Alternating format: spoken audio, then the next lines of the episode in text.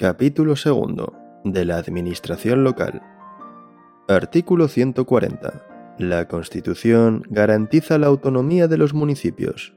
Estos gozarán de personalidad jurídica plena. Su gobierno y administración corresponde a sus respectivos ayuntamientos integrados por los alcaldes y los concejales. Los concejales serán elegidos por los vecinos del municipio mediante sufragio universal igual, libre, directo y secreto en la forma establecida por la ley.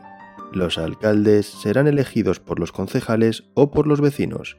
La ley regulará las condiciones en las que proceda el régimen del concejo abierto. Artículo 141. 1. La provincia es una entidad local con personalidad jurídica propia determinada por la agrupación de municipios y división territorial para el cumplimiento de las actividades del Estado. Cualquier alteración de los límites provinciales habrá de ser aprobada por las Cortes Generales mediante ley orgánica.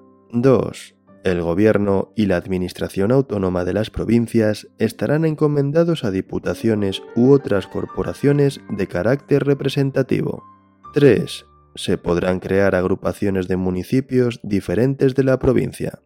4. En los archipiélagos, las islas tendrán además su administración propia en forma de cabildos o consejos. Artículo 142. Las haciendas locales deberán disponer de los medios suficientes para el desempeño de las funciones que la ley atribuye a las corporaciones respectivas y se nutrirán fundamentalmente de tributos propios y de participación en los del Estado y de las comunidades autónomas.